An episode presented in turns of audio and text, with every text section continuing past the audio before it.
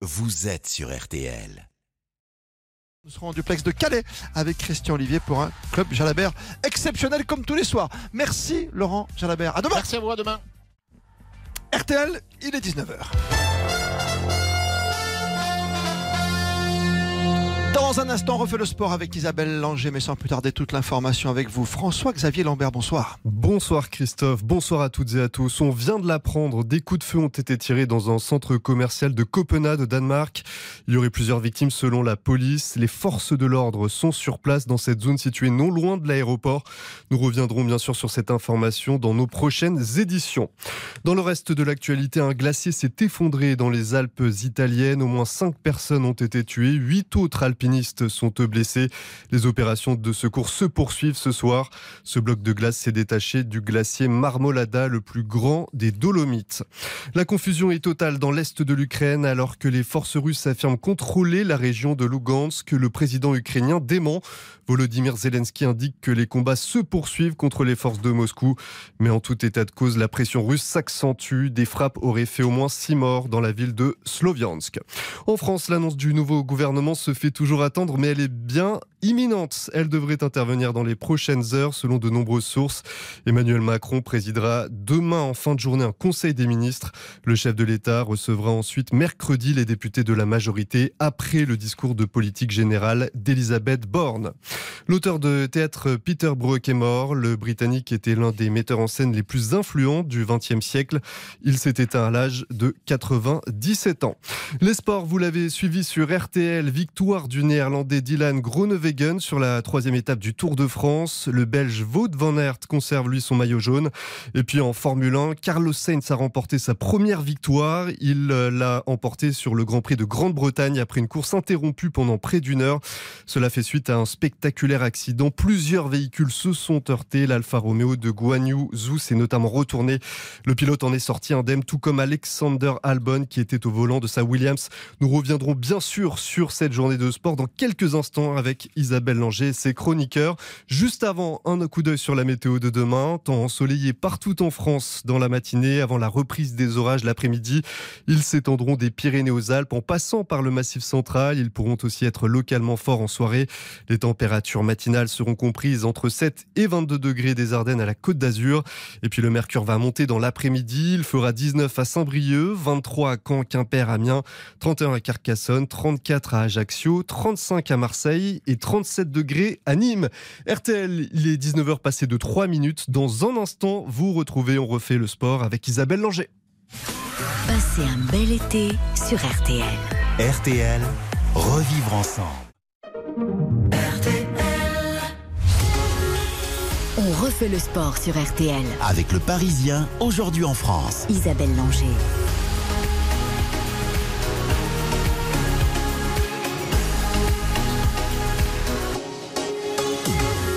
Bonsoir, quel plaisir de vous retrouver pour une émission XXL puisque nous sommes ensemble pour une heure avec un programme et des invités de choix. Dans un instant, nous traverserons la Manche pour retrouver Julien Beneteau, le capitaine de l'équipe de France de Fed Cup. Après l'élimination de Caroline Garcia aujourd'hui, il reste encore deux Françaises en huitième de finale, l'éternelle Alizé Cornet et l'épatante Harmonitane.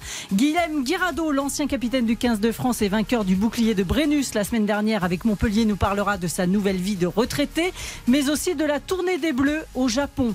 Le sondage Odoxa pour Kenéo RTL était consacré au foot féminin. Nous le décortiquerons avec l'ancienne joueuse Laura Georges, qui est aujourd'hui secrétaire générale de la Fédération française de football et consultante sur M6.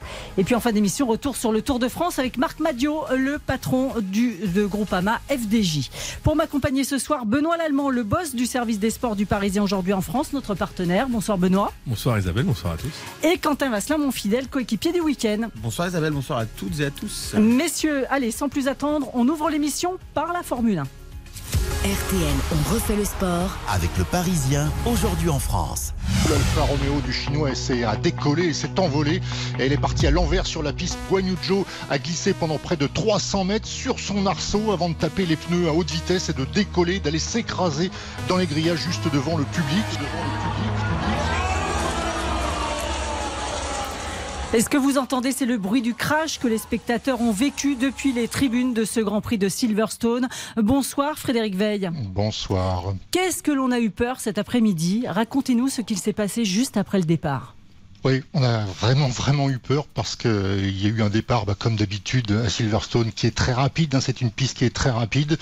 Pierre Gasly, qui était parti 11e, a voulu s'intercaler entre George Russell et Guan Yu Zhou. Il a légèrement dévié euh, la trajectoire de George Russell, qui lui est allé taper l'arrière de la voiture euh, du Chinois qui s'est immédiatement partie et elle est immédiatement partie en tonneau. Elle a glissé sur son arceau, elle s'est retournée, elle s'est retournée une deuxième fois quand elle est rentrée dans le, dans le bac à gravier pour aller finir dans les pneus, taper dans les pneus, passer par-dessus les pneus et finir sa course dans les grillages. L'image, elle est impressionnante, les images sont impressionnantes et on se demande encore comment euh, on n'est pas passé à côté d'un drame parce que il y a à la fois l'intégrité du pilote qui était mise en jeu, mais surtout des spectateurs. Et là, on voit aussi toute l'importance euh, qu'on a mis sur la sécurité à la FIA avec des grillages beaucoup plus, mais beaucoup plus euh, fermes qu'avant, parce qu'il fallait arrêter cette voiture qui pèse quand même 900 kg, qui est arrivée dans le grillage et qui a évité un drame un peu plus important. Benoît Lallemand oui, euh, bonsoir Frédéric. Effectivement, on, a évité un drame, mais on voit aussi tous les progrès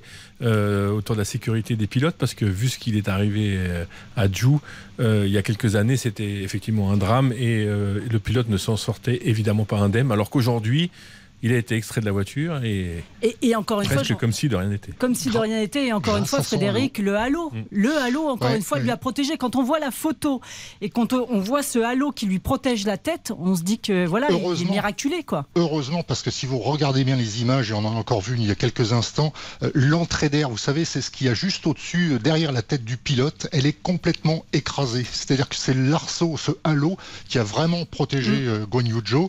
J'ai eu il y a quelques minutes euh, Philippe Bianchi, le père de Jules Bianchi, au téléphone.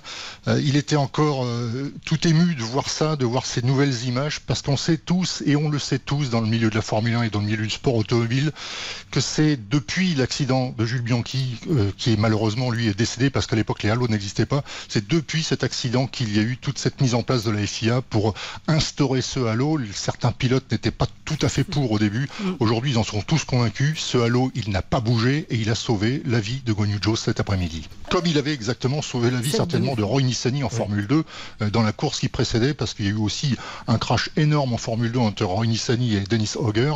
Dennis Hogger, la voiture est passée par-dessus celle de Nissany et on a bien vu les images, le fond plat de la voiture de Dennis Hogger qui est venu taper celle de Roy Nissany. Là aussi, s'il n'y avait pas eu le halo, il y aurait eu un drame. Donnez-nous des nouvelles des pilotes. Alors, on a vu des images euh, qui étaient bouleversantes parce qu'on a vu justement Guan Yu Zhou euh, euh, revenir dans le paddock tout à l'heure. Il était choqué, mais il marchait, il était en tenue, mm. il souriait pas évidemment, il était encore choqué, mais il était sur ses deux jambes, mais il n'a rien du tout. Il faut dire que dans ce départ, il y a eu tout un tas d'accidents. Hein. Il y a eu pas mal de, voitures qui ont, dû abandonner, et il y a surtout Alexander Albon qui lui aussi a été pris dans, dans cet accident. Lui, il a tapé le mur assez fortement. Il est, il a rebondi sur le mur. Il il était tapé euh, par deux, trois autres voitures et notamment par Esteban euh, Ocon. Et il était, euh, lui, un peu plus sérieusement blessé. On n'a toujours pas de nouvelles. La seule chose qu'on sait, c'est qu'il a été évacué vers l'hôpital de Coventry. On revient sur la course aussi, parce que ça a été elle est partie beaucoup plus tard que prévu. Mais quelle course de dingo Et la première victoire de Carlos Sainz, oui. Oui, quelle course, hein. certainement la, plus belle depuis euh, bien longtemps. C'était certainement pour votre anniversaire, Isabelle. Merci beaucoup. Ils ont ah. fait ça. belle course, notamment grâce à, Lewis Hamilton qui a fait le show, bien sûr. Au Ferrari, même si Ferrari a encore complètement raté sa stratégie. Et face euh, eh bien, aussi au Red Bull, bah, les Red Bull, elles, elles n'ont pas répondu euh, totalement présentes puisque Verstappen, lui, a eu des gros, gros problèmes mm. de fond plein et de pneus. Il termine très, très loin. Mais surtout, Carlos Sainz qui lui est allé au-delà de tout ça, qui pour son 150e Grand Prix en Formule 1 eh bien, avait déjà décroché la, première pole position de sa carrière. Eh bien, il se souvient longtemps de son week-end britannique puisqu'il remporte son premier Grand Prix. C'est seulement euh, le deuxième espagnol hein, à remporter une course de Formule 1. Le précédent, c'était évidemment Fernando Alonso et ses 32 victoires. Et la dernière victoire espagnole, c'était donc en Espagne en 2013, le dernier podium espagnol, celui de Alonso. Donc superbe course de euh, Carlos Sainz. Quentin Vasselin Il y a eu, Fred, une passe d'armes entre Hamilton et Charles Leclerc qui était absolument phénoménale. 46e tour. Hein. Ouais. Plus que ça, parce qu'il y a eu. Ouais, ça ça dure co- longtemps. Il y avait Ouais, Pérez ça- dans l'affaire aussi. Il y a eu Pérez dans l'affaire, il y a eu Hamilton, il y a eu Leclerc, et puis il y avait euh, Alonso qui était pas très très loin derrière, mais cette passe d'armes fabuleuse, c'est- c'est la Formule 1 qu'on aime, c'est aussi euh, bah, cette nouvelle réglementation qui fait qu'aujourd'hui les voitures euh, sont à peu près toutes euh, dans le, dans le même sillage, qu'elles peuvent toutes se doubler, se redoubler. Là, ça s'est joué à, des fois à quelques centimètres. Les voitures, on a vu euh, une passe d'armes entre Pérez et Hamilton, et puis après entre euh, Leclerc et Hamilton, où ça s'est joué à 2-3 cm, à plus de 300 km h faut pas l'oublier, dans des, dans des virages complètement fous, Donc, et surtout en fin de course, parce qu'en fin de course, les organismes, ils sont fatigués, mais les pilotes étaient là, ils ont répondu présent, et au final, eh ben, ça nous donne un, un beau classement quand même pour ce Grand Prix, puisque Sainz donc l'emporte devant Pérez, qui lui était parti de très très loin, qui avait eu des gros problèmes en tout début de course. Hamilton, qui avait bien dit que devant son public, il ferait un podium, eh ben il fait le podium, il termine troisième devant Leclerc. Grosse grosse déception pour euh, Charles Leclerc, grosse déception et grosse désillusion pour Ferrari. Il va vraiment falloir qu'il fasse quelque chose Ouais. entre euh, La Charles stratégie aussi, Leclerc- elle est pas terrible. Ouais, la stratégie, il va vraiment falloir qu'il fasse quelque chose. Et on a vu une image tout à l'heure dans le paddock entre Charles Leclerc et Carlos Sainz où ils se sont à peine, à peine euh, croisés du regard. Et puis euh, quelques petits messages de Mattia Binotto, le, pa- le patron de Ferrari, à l'intention de Charles Leclerc. Il va falloir suivre ça dans les prochains jours parce qu'il se peut que ça se passe pas si bien que ça chez Ferrari dans les prochaines semaines. Un premier point aussi pour Mick Schumacher? Oui, super, bah, super pour Mick Schumacher qui euh, termine 9e de ce Grand Prix, et- ou 10e, non, 8e, 8e, 8e Mick Schumacher, puisqu'il était à la lutte avec Verstappen dans le dernier tour, 8e pour, euh, pour Schumacher, juste devant Sébastien Vettel qui lui aussi c'était son anniversaire aujourd'hui, 35 ans Sébastien Vettel et Kevin Comme. Magnussen, oui, comme Isabelle. Et Magnussen qui termine 35 ans. Oh, lui aussi dans les points, grosse déception pour les Français, je vous le disais, hein, Ocon qui a été euh, euh, évidemment pénalisé par sa voiture pour une rupture de panne d'essence qui a dû abandonner alors Mm. qu'il était septième et Gasly qui lui a été mis au tas euh, par son coéquipier Tsunoda. Là aussi, ça va pas très bien se passer ces prochains jours chez AlphaTauri entre les deux pilotes. C'est quand le prochain rendez-vous de F1, euh, Ça Frédéric vient vite, ça vient vite. C'est à Spielberg, non pas au cinéma, mais sur le Red Bull Ring. Ce sera en Autriche et c'est dimanche prochain. Merci beaucoup Frédéric Veil, à dimanche prochain. Vous écoutez RTL, il est 19h13, allez rester avec nous. Après la pause, nous parlerons du beau parcours des joueuses françaises à Wimbledon avec le capitaine de Fed Cup, Julien Beneteau. RTL, On refait le sport avec le Parisien aujourd'hui en France. On refait le sport sur RTL. avec le Parisien aujourd'hui en France. Isabelle Langer. Alizé Cornet bat la numéro 1 mondiale Iga Swiatek. La Française affrontera en huitième de finale de Wimbledon l'Australienne Alja Tomljanovic.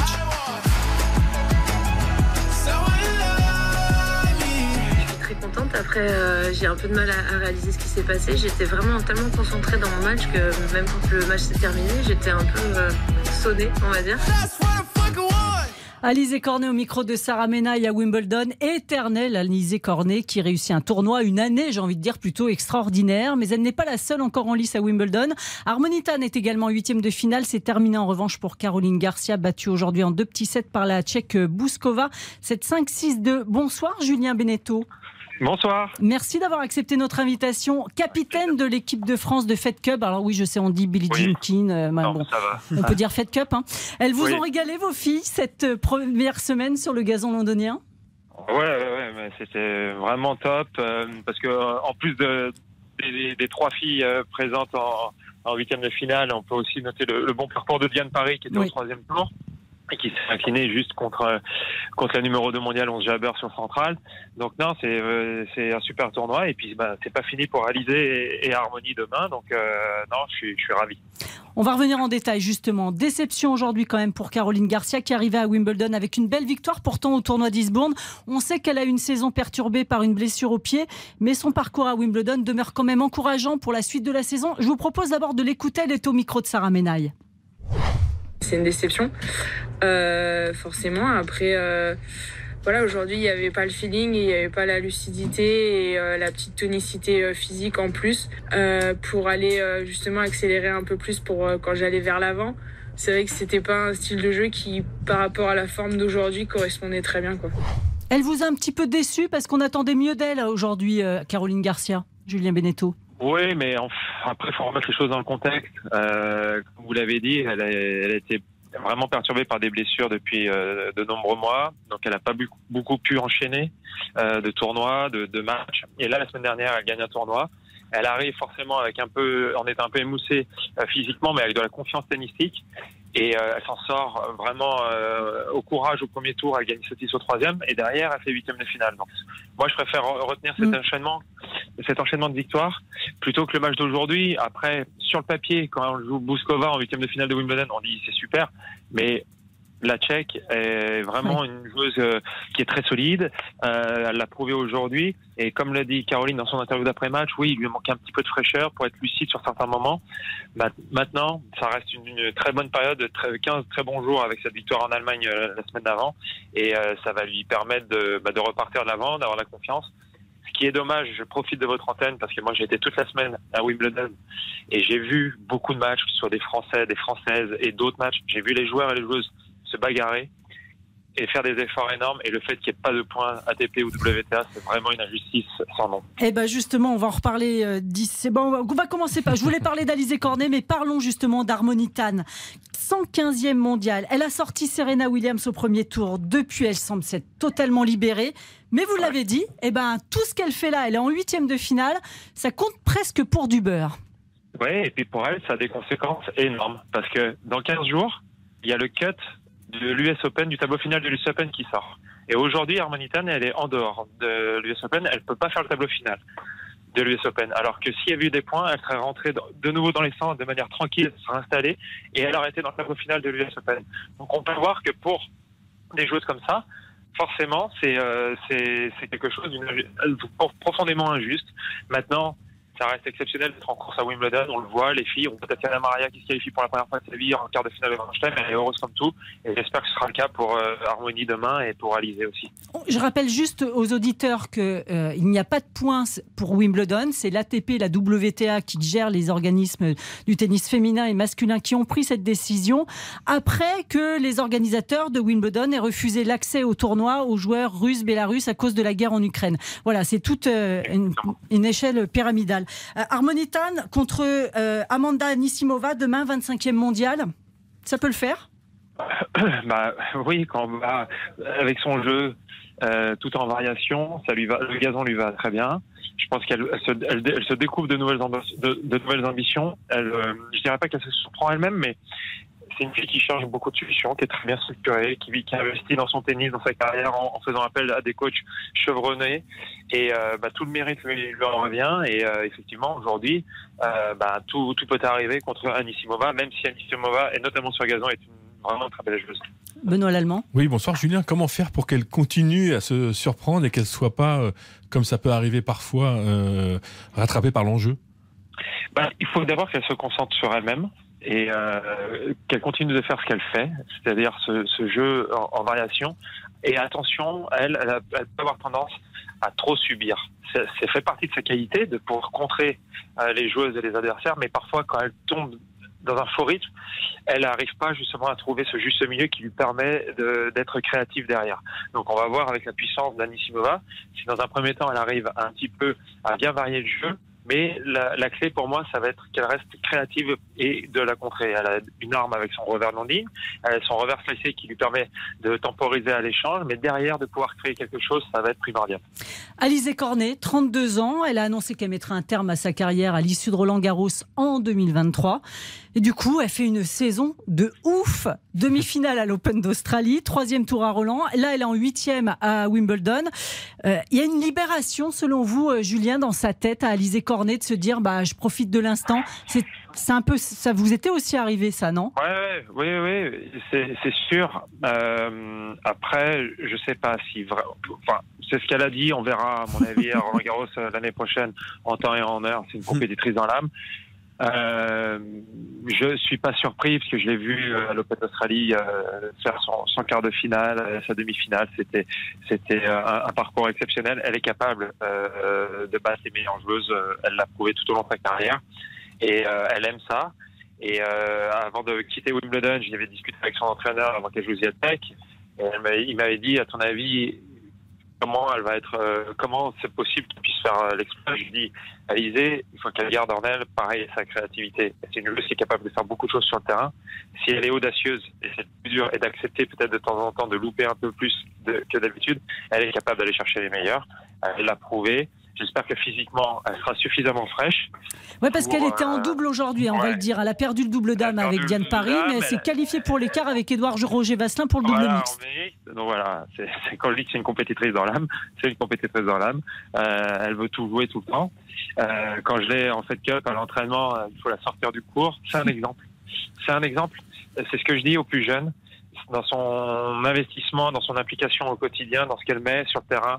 Euh, cette exigence qu'elle a envers elle-même qui parfois lui joue des tours en tournoi sur des matchs officiels, mais euh, à la longue, c'est un exemple parce que c'est ce qui fait qu'aujourd'hui, bah, à 32 ans, elle est toujours là. Benoît Lallemand Oui, j'ai envie de, de, vous poser la question, Julien, comment faire pour que cet exploit de battre la numéro 1 mondiale à Wimbledon ne soit pas sans lendemain et qu'elle rebondisse tout de suite pour, pour euh, finalement prolonger cette, cette, cette belle période? Bah, c'est pareil, c'est vraiment de rester dans ce qu'elle fait depuis le début du tournoi et de même depuis le début de l'année sur les gros rendez-vous. Elle a des, un plan de jeu. Elle est, Alizé, c'est une fille qui est très pénible à jouer. Euh, elle le sait, c'est une, de ses qualités. Donc, euh, il faut qu'elle se serve de ça et ensuite bah, qu'elle soit capable de continuer à être audacieuse et créative comme elle le fait depuis le début du tournoi et, et tous les espoirs sont permis.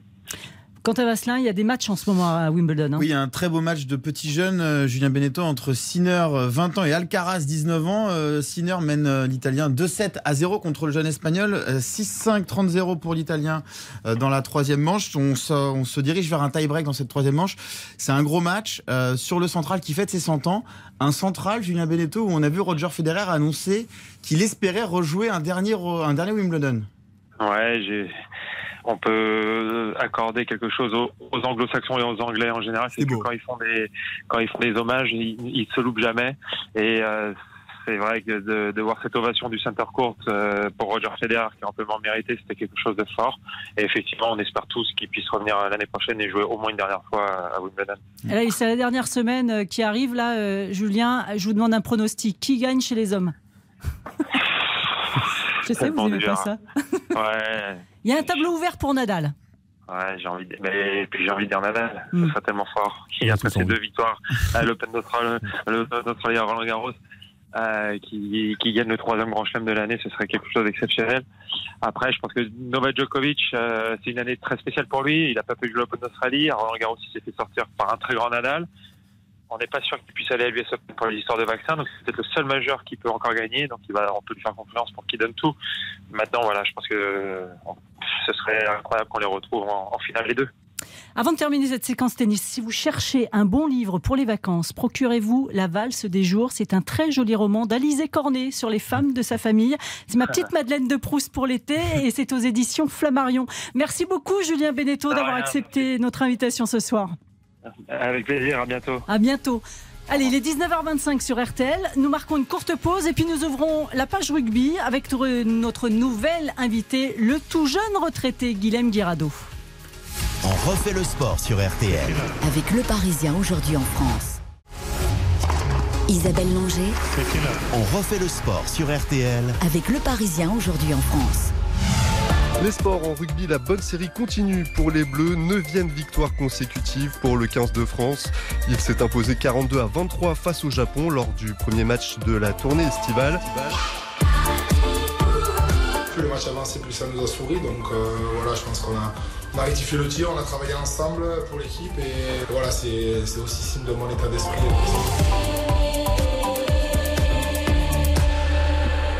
Charles Olivon qui a retrouvé son brassard de capitaine pour cette tournée du 15 de France au Japon. Hier, les Bleus ont effectivement signé une neuvième victoire consécutive. Nous allons y revenir dans un instant avec notre invité. Bonsoir Guilhem Guerrado. Bonsoir. Merci Guilhem d'avoir accepté notre invitation. Il nous semblait indispensable de vous recevoir ce soir. Vous, l'ancien capitaine du 15 de France et surtout ancien talonneur de Perpignan, Toulon et bien évidemment Montpellier. Je dis ancien parce que depuis une semaine, bah, vous êtes officiellement à la retraite à 36 ans. Euh, une carrière que vous avez conclue de la plus belle des manières en vous offrant un bouclier de Brennus, Guilhem. Effectivement. Euh, ça y est, on peut dire que je suis, je suis passé de l'autre côté et, et, des, et des anciens joueurs maintenant. Donc même si je ne le ressens pas encore parce que parce que pour l'instant c'est comme si si j'étais un petit peu en vacances et et qu'il y avait ces fameuses 4 semaines, 5 semaines de repos avant une reprise. Mais dans ma tête, ce qui est sûr, c'est que j'ai basculé. Donc, donc voilà, maintenant, euh, on est en train de, déménager, d'aménager, de faire des cartons. Donc euh, c'est ça le vrai changement aussi. On entend les petits derrière d'ailleurs. on veut que savoir quand même comment ça va parce que euh, lors du, de cette finale, vous avez été sorti pour protocole commotion. bon, après, dans les vestiaires, visiblement, moi j'ai vu une vidéo sur internet, ça allait un petit peu mieux et je vous propose d'écouter un petit bout de son là. Non, mais c'est vrai que. moi j'ai adoré la vidéo hein, parce que là, la musique en fait, c'est. Enfin, ce qu'on entend derrière, c'est vos potes qui vous encouragent. Il y a des glaçons par terre, vous vous allongez sur le ventre et vous allez taper la tête contre le bouclier. Ouais, voilà. Jean-Michel Rascol a dit à l'antenne un test neurologique peu banal. en fait, l'histoire se passe, c'est surtout qu'il y a eu un imbroglio un petit peu avec, euh, avec euh, le, le, docteur du, euh, docteur du match. Qui, qui, eux ont considéré que c'était une, une commotion et, et, bon pour moi je, je leur ai dit que c'était pas une commotion. Euh, après les images, euh, quand vous faites euh, sur l'image seconde ou demi-seconde après demi-seconde, c'est vrai qu'au bout d'un moment, je perds le contrôle d'un bras, d'une épaule, je me laisse aller. Donc, et je leur ai dit que sur, sur la relation en suivant, je, me prends la gorge de chutement. Donc, donc, donc de suite, pour moi, c'est impossible de faire une commotion. Ce que je dis, c'est que souvent, dans ces cas-là, quand vous faites une commotion, une coupure euh, instantanée, on peut considérer ça une coupure électrique un petit peu. Hmm. Et, du coup, vous perdez vraiment euh, vos moyens. Et, du coup, c'est ce que j'essaie de faire euh, comprendre. Le test, vous imaginez que le test, test commotion qu'on est, qu'on est habitué de faire se fait souvent à tête reposée, jamais dans le feu d'action. Et, c'est vrai que pour la mémoire, c'est toujours plus facile. Et c'est vrai que ce jour-là, j'ai omis, de, omis de citer 4, 4 à 5 mots. Et, euh, et, du coup, bah, tout accumulé, je pense que les docteurs n'ont pas pris de, n'ont pas pris de, de risque et ont voulu, euh, ont voulu éviter de me, me, faire rentrer sur le terrain pour qu'il y ait un souci. Mais bon, pour moi, c'était, c'était pas une commotion. Après, je n'aurais pas tenu rigueur. Heureusement qu'on a gagné surtout, mais. Euh, mais après, il faut, voilà, il faut savoir être sage. Mais c'est toujours difficile quand, quand on connaît son corps et, que, et qu'on est habitué un petit peu, parce que ça fait quand même plus de, plus de 16 ans que, que je fais ça. Donc, donc voilà, après, L'issue, c'est qu'on est, on est gagné et surtout qu'on a fait une belle fête. C'est ça, hein. elle avait l'air d'être belle aussi la fête. Benoît l'Allemand. Oui, vous êtes un retraité festif encore. Euh, là, je me suis arrêté quand même depuis vendredi soir. Euh, euh, une semaine, c'est dur, hein. c'est long, surtout à un âge assez avancé. On est plus tout jeune. Donc, donc voilà, je pense qu'on a, a, bien fêté, on a bien rigolé ensemble avec les joueurs. on s'est bien retrouvés. on a surfé un petit peu sur cette vague. Et, et voilà, je pense même pour eux, je pense que maintenant ils ont, ils vont basculer sur d'autres vacances, peut-être un peu plus en famille, un peu plus avec, euh, avec des amis, mais plus en découverte. Je pense qu'au niveau de la fête, on a fait ce qu'il fallait pendant une semaine. Hein. Ils ont la reprise pour, euh, pour début août. Donc euh, ils doivent se tenir un petit peu en forme. Pour moi, bon, j'ai deux mois pour fêter encore, hein, même si je vais y aller un petit peu tranquillement, parce que ça va être dur sinon. Ça, ça va être dur de quitter ce groupe avec lequel vous avez vécu une saison euh, forcément particulière qui se termine bien, euh, même en apothéose? Non, parce que je ne vais pas le quitter, je, les aurai régulièrement et, également, voilà, j'habite à, à, Perpignan. Ah bon, euh, aux origines oui, oui, bien sûr, et puis catalan. Et, et je, je, sais que je, je, me rendrai disponible, pas tous les matchs non plus, parce que j'ai pas envie de, de, rester sur le même rythme, mais de temps en temps, j'irai les voir et je garderai contact avec eux, parce que comme je leur ai dit dans la semaine quand on préparait ce fameux match, cette fameuse finale, c'est qu'on allait fonder une famille et voilà, c'est la famille qu'on a fondée. On va s'en rappeler pendant plusieurs années, un petit peu comme la même que j'ai fondée avec euh, avec Perpignan, celle de 2009, et, euh, et avec Toulon, celle de 2015 aussi. Donc euh, voilà, c'est des amis pour la vie et c'est un cercle d'amis et un cercle de famille qui s'agrandit. Euh, Guilhem Guirado, est-ce que vous avez eu le temps quand même de regarder le match du 15 de France hier contre les Japonais, victoire 42-23 Oui, j'ai regardé surtout euh, le début de la seconde mi-temps. Ah bah, moi j'ai vu la première, comme ça on fait le match à nous deux. Euh, ça a été compliqué en première mi-temps, ils se sont séparés à 13-13 pour entrer au vestiaire, et puis la deuxième ils ont mis le, turbo, hein, les hommes de Fabien Ce que j'ai pu voir sur le début de la seconde mi-temps, c'est que bah, les Japonais jouent beaucoup, beaucoup, beaucoup. Ils multiplient les, multiplient les, phases de jeu, multiplient les séquences des séquences avec le ballon. Donc c'est vrai qu'on est peu habitué à ce genre de, ce genre de match.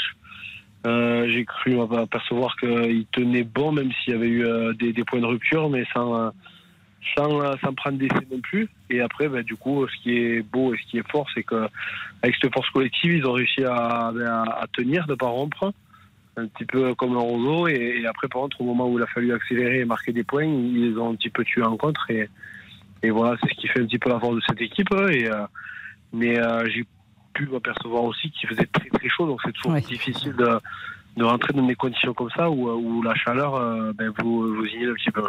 Benoît? Guilhem, vous avez été capitaine euh, d'un 15 de France euh, dans une période où ça n'a pas été toujours très rigolo, où voilà, il y a eu des défaites et quelques-unes cinglantes. On, a l'impression que aujourd'hui tout réussit à, ce 15 de France. Est-ce que vous le regardez avec avec envie en vous disant que vivre ce, type d'aventure avec une Coupe du Monde en France qui se profile, ça doit être extrêmement excitant? Ouais, effectivement, c'est vrai que ben, moi je suis très content hein, ces résultats aujourd'hui. Je pense que la construction de l'équipe et du groupe a été aussi intéressante. Tout a été fait euh, par la fédération pour que ça se passe du mieux possible. Euh, euh, dans le lien entre, entre Fabien qui a rejoint la Coupe du Monde 2019 ainsi que Laurent Labitte pour, pour justement toucher et sensibiliser un petit peu ce, qui, ce qui était le 15 de France pour arriver prêt dès l'année d'après euh, et, le, le, nouveau mandat, le futur mandat. Et depuis, ben, ils ont quand même fait preuve de, très très bons résultats, régularité. Bon, il y a eu cette période un peu de Covid aussi qui qui euh, qui a un petit peu gêné tout le monde sur euh, sur le feu et sur la lancée. Et en tout cas, ce qui est sûr, c'est que ça les a pas trop trop gênés et qui continuent un petit peu à à, montrer ben, tout, tout, leur atout. Et voilà, cette nouvelle génération, euh, elle est plus que brillante. Hein. Moi, j'en ai eu, euh, j'ai eu la chance d'en côtoyer quelques-uns parce qu'ils étaient à leur début de leur carrière quand, euh, quand moi je la finissais. Donc, donc voilà, content aussi d'avoir servi de, de, de, joueurs et de, personnes qui a, qui a transmis. Et, et voilà, c'est souvent l'héritage que l'on laisse et, et, les valeurs fortes. Et ça, c'est ce qui est le plus fort et ça se ressent aujourd'hui. Donc, donc par rapport à ça, je pense que parce qu'il n'y a pas de secret, il y, a, une très bonne entente au sein du 15 de France et il y a du bon travail qui est fait, donc il faut le mettre en valeur. Et ce sera à mettre en valeur, surtout pour la Coupe du Monde 2023, dans un tout petit peu plus d'un an. Euh, c'est quoi le programme de l'été, Guilhem? Déménagement, on a compris? Ouais, il est chargé, il est chargé. Je suis invité un peu à gauche, à droite hein, par rapport aux festivités. Vous savez qu'un pays catalan, l'été est souvent euh, signe de, grandes fêtes hein, dans tous les petits villages. Et, du coup, ben, je vais essayer d'y répondre un petit peu euh, quand je pourrai. Et, euh, et, surtout ensuite me reposer et, rester auprès de ma famille parce que parce que c'est vrai que pendant plus d'un mois, euh, plus d'un mois, ça a été, ça a été compliqué à gérer entre tout. Et, euh, et du coup, ben, on va essayer de profiter aussi de notre maison à Perpignan parce qu'on n'a pas eu la chance de, de pouvoir y vivre. Merci beaucoup, Guilhem Guirado. Merci, surtout pour votre gentillesse et votre disponibilité. Profitez bien de cet été. Ils ont bien de la chance dans les petits villages quand ils vont vous voir. Merci beaucoup. À très vite. Vous êtes bien sur RTL, il est 19h37. Après la pause, nous parlons de foot féminin avant de repartir au Danemark pour retrouver la caravane du Tour de France. RTL. On refait le sport avec le Parisien aujourd'hui en France. Isabelle Langer. On refait le sport sur RTL avec le Parisien aujourd'hui en France. Et c'est terminé, on en restera là. Victoire 7-0 de l'équipe de France qui aura bouclé ces trois semaines de préparation par un nouveau succès. Ah, ce qui compte, c'est pas l'arrivée, c'est la quête. On a affiché le fait d'aller en finale. Euh, maintenant, il va falloir euh, procéder étape par étape.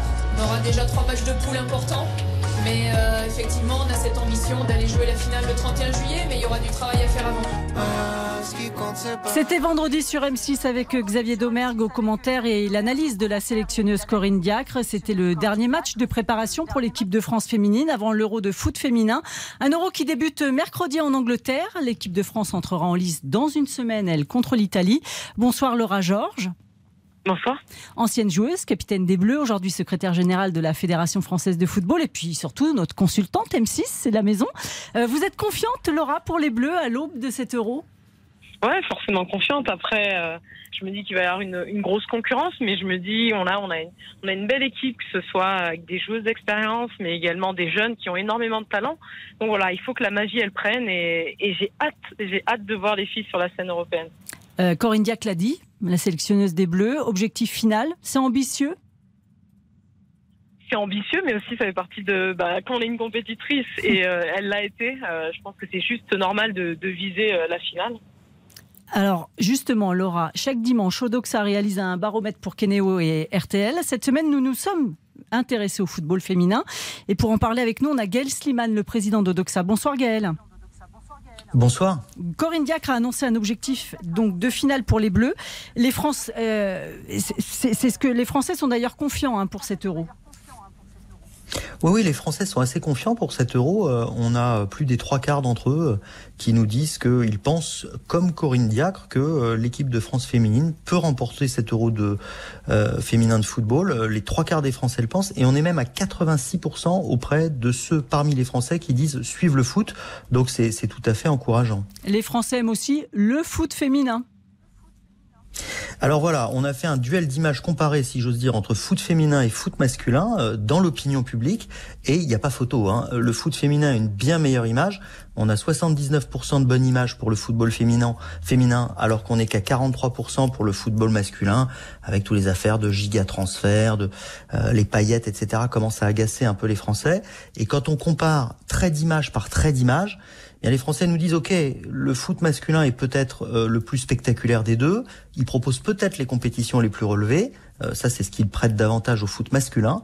Mais ils nous disent le football féminin, il est plus fair-play. Il transmet plus de valeurs positives et il est finalement plus proche des valeurs du sport. Et ce qui est intéressant, Isabelle, c'est que ce sont les Français qui le disent, mais aussi les amateurs de foot. Laura Georges, ça vous fait plaisir d'entendre ça? Euh, je dirais que c'est juste dommage de toujours comparer le football masculin au football féminin. C'est vrai que ça- lorsque j'ai vu les analyses, je me dis ah, encore dommage, on est en train d'évaluer encore le foot masculin, le foot féminin. je pense qu'il faut simplement vraiment apprécier la pratique. On aime le football masculin parce que voilà, il y a, y a du jeu, il y a de la technique, il y a de la puissance, mais le football féminin donne aussi les mêmes euh, les mêmes caractéristiques. Alors après, c'est vrai qu'il y a une particularité avec le foot féminin, c'est que les filles sont très disponibles. Euh, Il y a voilà, lorsque lorsqu'on joue un match et je repense encore lorsque j'étais joueuse, on avait accès à notre public parce que c'était beaucoup plus simple, parce qu'il n'y avait pas une tonne de personnes autour de, nos matchs. Mais euh, non, je, je pense que euh, on n'a pas à nous comparer euh, football masculin. Je trouve que c'est toujours euh, assez dégradant de se dire voilà les filles elles sont bien plus sympas que les gars et puis c'est encore plus fair play. Non non non. Je pense que lorsque lorsque la France est championne du monde, c'est tout le peuple qui est derrière. Donc voilà, on sait apprécier le football pour ses pour les caractéristiques euh, voilà de la nos joueurs de leur combativité sur le terrain et nos joueuses aussi pour la qualité euh, voilà de elles sont là, elles, ne trichent pas et, tant mieux que les gens reconnaissent en tout cas les qualités des joueuses et j'espère qu'au-delà du sondage les gens seront euh, vraiment à, à regarder les matchs et, euh, et à soutenir notre équipe. Quentin Surtout Laura Georges que le foot féminin a connu cette année des, des zones d'ombre particulièrement dures, avec notamment l'affaire Amraoui au Paris Saint-Germain qui a mis en lumière quelques difficultés. Quand même, tout n'est pas rose. c'est sûr que tout n'est pas rose, malheureusement, euh, et ça fait aussi partie du fait de, que notre sport soit de plus en plus populaire. C'est que tout- toutes ces histoires, euh, voilà, qui ne sont pas communes non plus, hein, mais font toujours le buzz. Alors, il y a des belles histoires à raconter, il y a des personnalités, il y a des choses vraiment intéressantes. On a des talents qui, qui émergent, qui ont des belles histoires, mais voilà, dès qu'il y a un souci, dès qu'il y a une, une problématique, alors là, les, les médias s'en emparent. Et malheureusement, on a fait ce constat-là c'est qu'aujourd'hui, euh, dès qu'il y a un souci, on nous parle de ça, alors qu'il y a tellement d'autres choses, euh, des clubs qui, voilà, qui aident, qui aident des joueuses venant de l'étranger et qui font euh, et qui font un travail remarquable en jouant, qui ont quitté l'Ukraine pour jouer en France. Ça, on n'en parle pas. Mais là, on nous parle, voilà, des soucis, des, des mœurs qui arrivent aussi dans n'importe quelle discipline. Mais bon, euh, j'espère que c'est aussi aussi à nous de de de, de, de se dire qu'on est aussi des vecteurs de positivité et de s'intéresser vraiment à ce qui se fait de bien et laisser un peu euh, voilà ces histoires de mœurs un peu de- sur le côté. Je sens que la dernière question du sondage va pas vous plaire, Laura Georges. Elle était con- elle concernait la sélectionneuse Corinne Diac, qui a pas toujours eu bonne presse. Ses choix n'ont pas toujours été compris, euh, notamment la non-sélection d'Amandine Henry. Pour autant, les Français l'aiment bien, euh, Gaël Sliman. Bah, c'est même le moins qu'on puisse dire. Hein. Juste pour rebondir sur ce que disait Laura Georges, au-delà de la comparaison entre euh, foot féminin et foot masculin, dans l'absolu, et ça, ça vous intéressera, je pense, je rappelle que euh, 8 Français sur 10 ont une bonne image du foot féminin, et comparé ou pas au foot masculin. Ensuite, euh, s'agissant de Corinne Diacre, bah, c'est logique. Le foot féminin a une bonne image. On croit que nos joueuses sont capables, on pense qu'elles sont capables de remporter l'euro. Et donc la sélectionneuse, elle est à 76% de bonnes opinions auprès des Français, à 79% de bonnes opinions auprès des amateurs C'est presque le niveau de popularité exceptionnel de Didier Deschamps euh, quand, euh, quand il était à l'aube d'affronter euh, la dernière des compétitions. Laura Georges, une petite réaction à ça? Oh, ma réaction, c'est de vous dire que tant mieux si elle a, elle a bonne presse ces jours-ci. Mais euh, vous savez, le plus important, c'est vraiment que notre équipe, elle performe. Et, euh, et, et, je pense que les gens l'attendront surtout sur le résultat. Alors, euh, je pense que ce dont on a besoin, c'est d'avoir euh, voilà des gens autour de nous qui soient positifs pour notre équipe de France. Si en plus ils peuvent apprécier le sélectionneur, tant mieux. Mais euh, je pense que le plus important, vraiment, hein, au-delà des sondages, c'est que les gens aient envie de suivre notre équipe parce qu'elle leur donne envie de, de la suivre. Et, euh, et, et, voilà, que ce soit une vraie volonté sincère et pas juste des statistiques. Dernière question, euh, oui, Benoît Lallemand. Bonsoir. On a l'impression que c'est vraiment important que cette fois-ci euh, l'objectif soit atteint et qu'on dépasse ce cap là des, des, des demi-finales et des médailles euh, en chocolat. Et que le meilleur enfin, résultat à l'euro, c'est un quart. Hein. Un quart, mmh. oui. Enfin, enfin que cette, cette équipe de France soit, soit récompensée et peut-être sacrée. Oui, c'est vrai que ça, ça, fait, ça fait un petit moment qu'on qu s'arrête en quart. Euh, le dernier euro, c'était en quart face à l'Angleterre. Euh, c'est toujours difficile.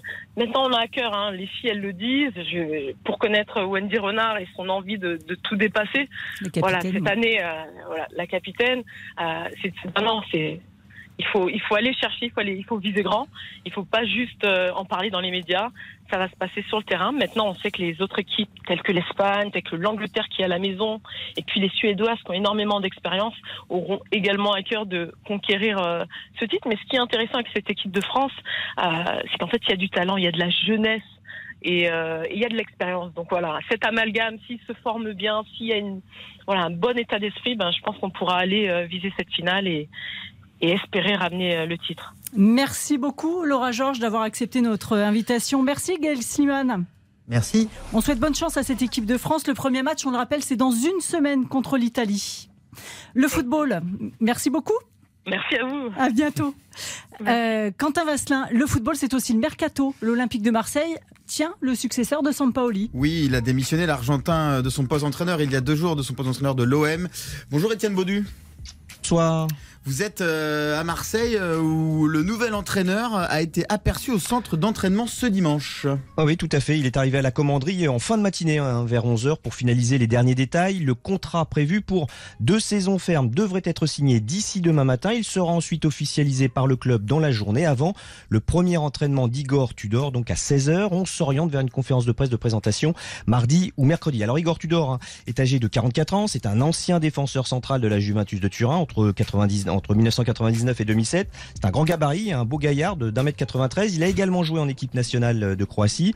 Alors il est entraîneur depuis 2012, d'abord à Split, puis entre autres après à Galatasaray, la Juventus comme adjoint d'Andrea Pirlo, puis cette saison à l'Elas Vérone qui s'est classé 9e de la Serie A. Alors du côté de l'OM, on nous dit que le président Pablo Longoria et Javier Ribalta, le directeur sportif du club, voulaient un entraîneur avec en fait un profil proche de celui de Jorge Sampaoli, mais le Sampaoli du début de saison avec un système de jeu, vous savez, très haut, très offensif, très agressif et très physique. Il semblerait que ce soit un système de jeu que défend Igor Tudor, le Croate qui a lui aussi, semble-t-il, un caractère bien trempé, bouillonnant sur le bord, bord du terrain, ce qui devrait plaire d'ailleurs aux, supporters olympiens, mais des supporters qui attendent aussi et surtout un mercato qui les fasse rêver. Et là, c'est une autre paire de manches parce que, en tout cas, sans aucune garantie pour le moment.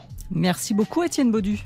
Et au rayon des arrivées en entraîneur, il y a Christophe Galtier, euh, Benoît Allemand, qui devrait arriver sur le banc du Paris Saint-Germain, en tout cas être officialisé ce lundi avant de, de faire son premier entraînement collectif mardi à 16h30. De quoi nourrir vos pages, j'imagine. Oui, il est très très attendu depuis quelques jours maintenant. Donc euh, voilà, on attend que le précédent Pochettino soit officiellement. Mm. Euh, euh, remercier et que Christophe Galtier soit présenté, qu'il ait signé son contrat pour qu'il dirige son premier entraînement.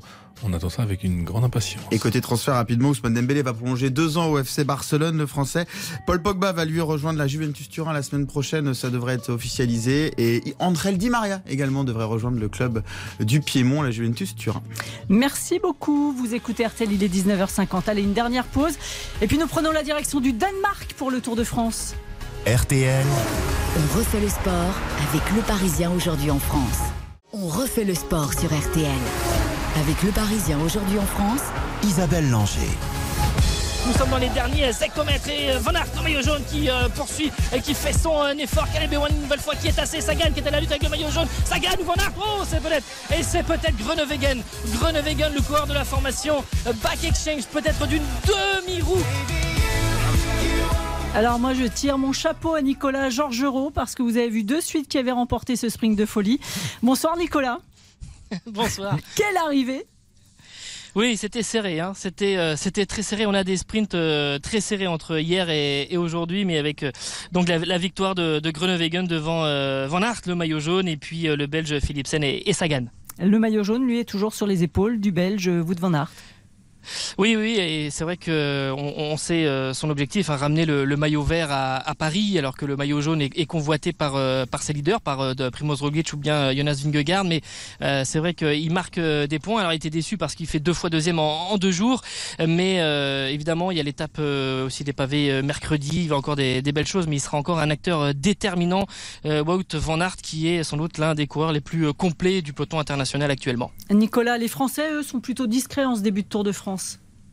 Bah, c'est vrai que là, ce que l'on avait sur les trois jours au, au Danemark euh, ne leur correspondait pas vraiment. Le contre-la-montre aujourd'hui, euh, Benjamin Thomas a fini, le meilleur français était 23e, euh, très loin. Euh, Christophe Laporte était parti pour faire le meilleur temps, l'un des meilleurs temps, mais il a chuté et euh, lorsqu'il avait le, de la pluie. Donc le, le contre-la-montre est une est une déception. Et puis ensuite au sprint, il faut voir qu'aujourd'hui les meilleurs sprinteurs français ne sont pas là. Arnaud Desmar n'est pas là. Brian Cocard de l'équipe Cofidis, lui, a été touché par le Covid et, et a dû renoncer. Donc pour ne citer que ces deux-là.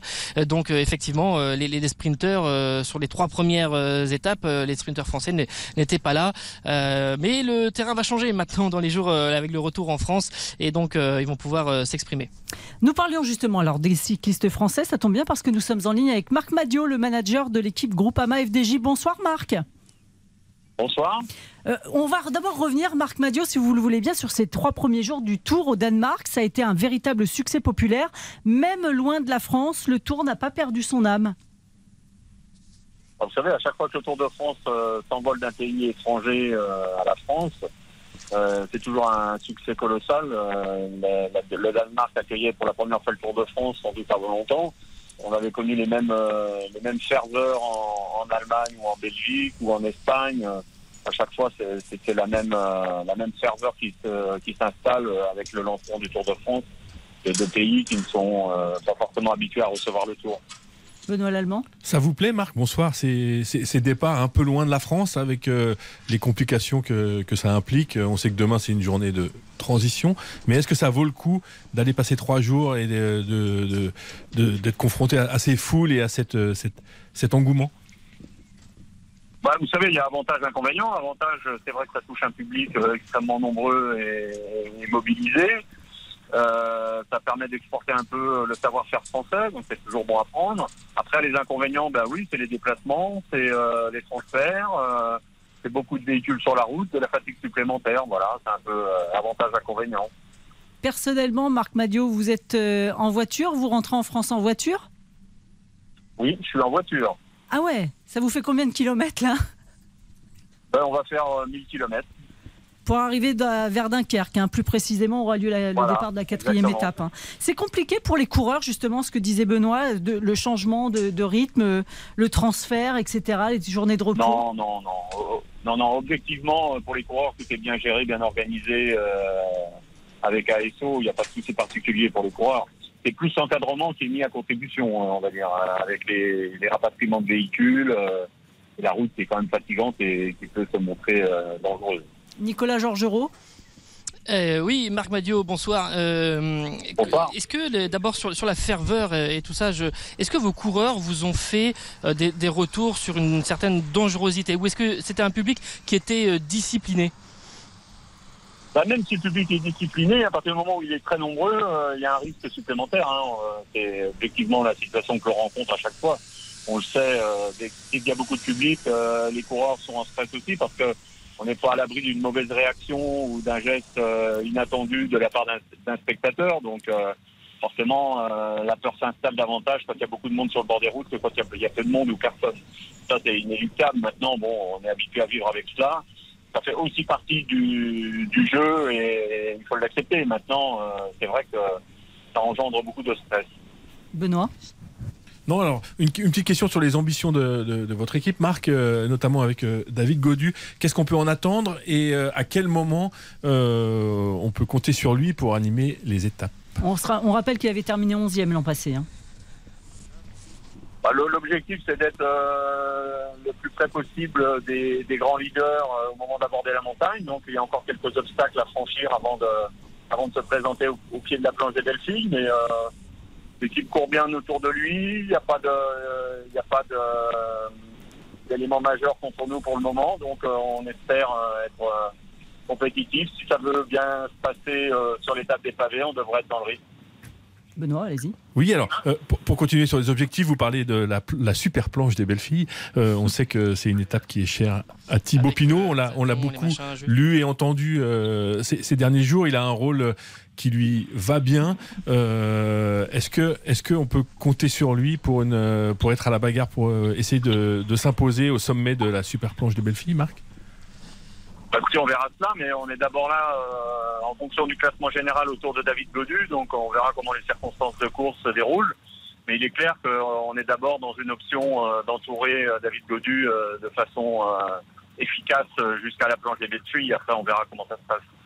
Nicolas Georgerot, Nicolas Georgerot, une dernière question pour euh, Marc Madio alors c'est juste pour vous dire, en tout cas pour donner quelques éléments de contexte sur le départ, puisqu'on parlait du, transfert, euh, puisque les coureurs là sont dans l'avion et qu'ensuite il y a toute la logistique qui est en train de, suivre. Mais pour tout, pour rien de vous cacher, un avion est en panne, donc on est en train de faire appel à de nouveaux avions pour venir à Sanderborg. On est à peu près à 4 heures de, Copenhague pour que tout le monde euh, puisse euh, rentrer déjà ce soir en, en, France. Et il y a aussi évidemment, comme le disait Marc, beaucoup de personnes qui sont et des camions qui sont sur la route. ils étaient déjà euh, dimanche dernier sur la route après avoir fait le championnat de France à Cholet. Derrière, ils ont pris la route pour venir jusqu'ici au Danemark. Ils font le, évidemment le, retour euh, actuellement euh, dans, la nuit. Mais il y a un petit peu un moment de, flottement avec ces avions, et en tout cas un avion qui est, en panne et qui va retarder un petit peu le retour de, pas mal de personnes. Marc Madio, j'imagine que vous avez envie, vous, que vos coureurs soient très très vite en France et qu'ils soient dans leur chambre et qu'ils se reposent. Bah, j'espère qu'on n'est pas dans l'avion qui est, supposé être en panne. c'est bon, c'est bon, Marc. C'est bon, Marc. Vos coureurs sont, sont, sont, dans le bon avion. Ils, ont, ils sont en train de décoller. ne vous ah, inquiétez pas. Formidable. Merci beaucoup, Marc Madio, manager de Groupama FDJ. Bon euh, Tour de France à vous. Et prudence sur la route pour entrer jusqu'à Lille ou Dunkerque. Merci, merci. Au revoir. Merci, au revoir. Nicolas Georgerot, euh, bon retour en France également avec Christophe Paco, Hortense Crépin et le chef Christian Olivier qui vous rejoint euh, dès demain sur le Tour de France. Euh, bon Tour de France, on se retrouvera nous la semaine prochaine pour l'émission en tous les cas. À, la semaine prochaine, merci. Bon voyage. Benoît Lallemand, qu'est-ce qu'on pourra lire demain dans les pages sport du Parisien aujourd'hui en France? Alors évidemment du Tour de France avec euh, l'engouement au Danemark et puis cette, euh, ce, fil là entre les, deux sprints entre euh, Jacobsen et Groenewegen qui sont liés à vie par, par un drame et une énorme chute, mm. l'un ayant provoqué la chute de l'autre. et puis on vous racontera comment ça se passe dans un sprint justement et du